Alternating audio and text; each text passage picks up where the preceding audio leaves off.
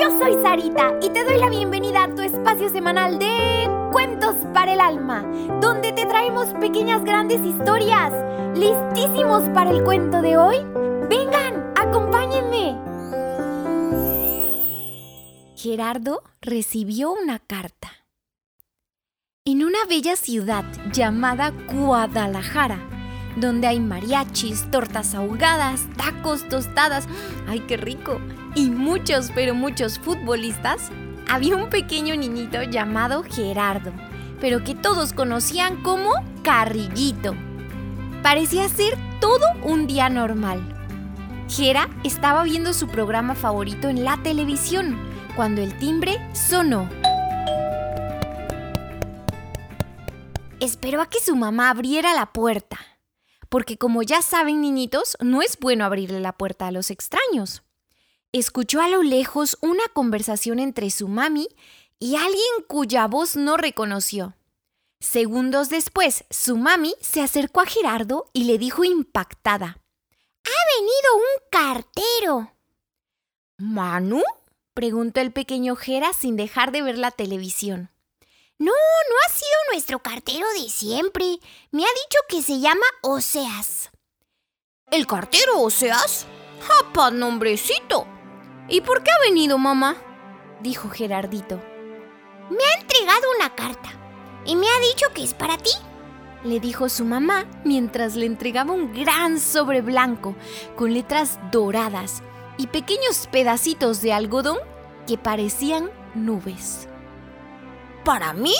dijo extrañado el pequeño Jera mientras abría el sobre. En aquella preciosa hoja blanca, blanquísima, la más blanca que Jera había visto en su vida entera, decía con letras pequeñitas un gran mensaje.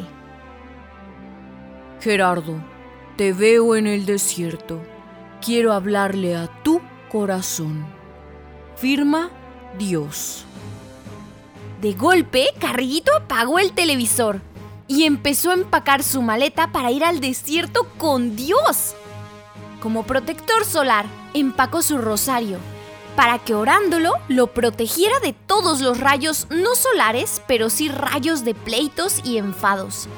Como mapa, se llevó anotada su oración preferida al Espíritu Santo, para que él le enseñara el camino correcto. Como sombrero, se llevó la sombra del Altísimo, para que Papito Dios siempre lo protegiera de todos los peligros. Y como brújula, un par de rosas que tenían escritas sobre ellas. Gerardo, haz lo que Él te diga.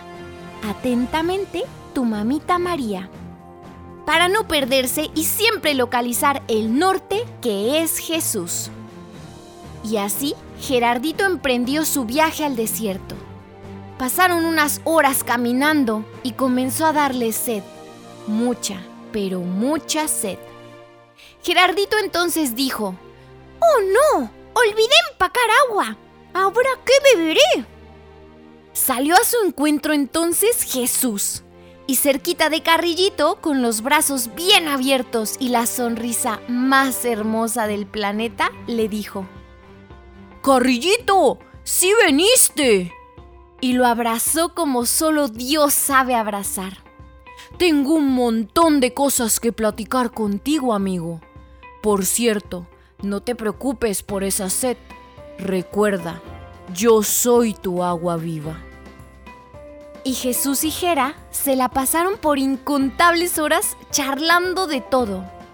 Charlas que aterrizaban al corazón de Carrillito. Niñitos, es que el desierto con Jesús se vuelve un precioso oasis.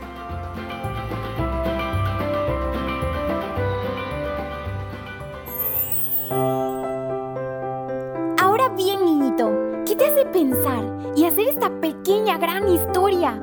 ¿A poco no nos deja muchísimo para reflexionar? Pero sobre todo lo que nos mueve a actuar.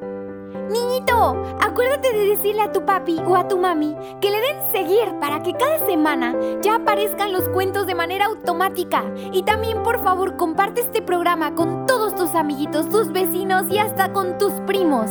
Te espero la próxima semana con un nuevo cuento. Que Dios te bendiga muchísimo.